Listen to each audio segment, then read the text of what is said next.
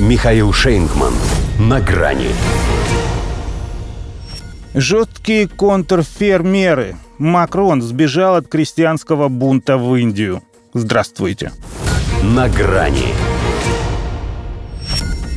Французов, говорят, хлебом не кормить, да и помитинговать, да побастовать. Однако сейчас здесь бастуют те, кто, собственно, и кормит французов. И не только хлебом единым.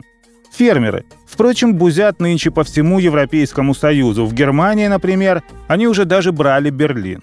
Вот из Пятой Республики дошли, наконец, до Парижа, что не сулит тому ничего хорошего. Как показали этапы их большого пути по городам и весям Франции, вместе с ними тут же появляются баррикады из стогов сена и покрышек. Ну и главное оружие крестьянского пролетариата – навоз. Удобряют им все, что бесит нещадно.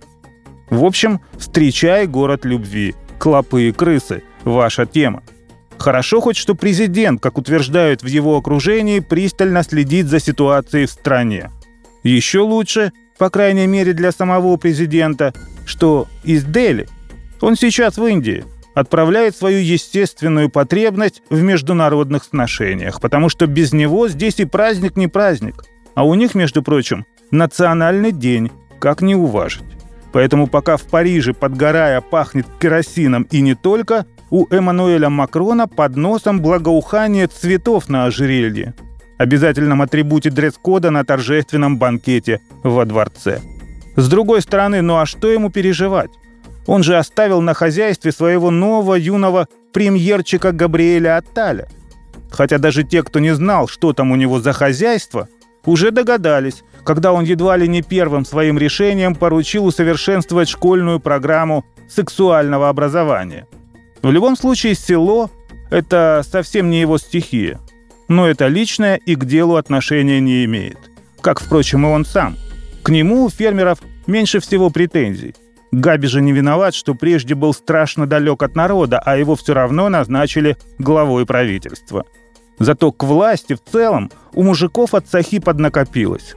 Презрело, говорят, их интересы, а ведь не последние люди в стране не дают умереть ей с голода но ее будто хотят посадить на диету. Мало того, что следует политике Брюсселя, поддерживая так называемый «зеленый пакт», а это, в числе прочего, запрет на ряд необходимых в хозяйстве химических средств и поощряя импорт сельхозпродукции, так еще и вводят свои ограничения. Налог на дизельное топливо, например, или жесткие лимиты на воду.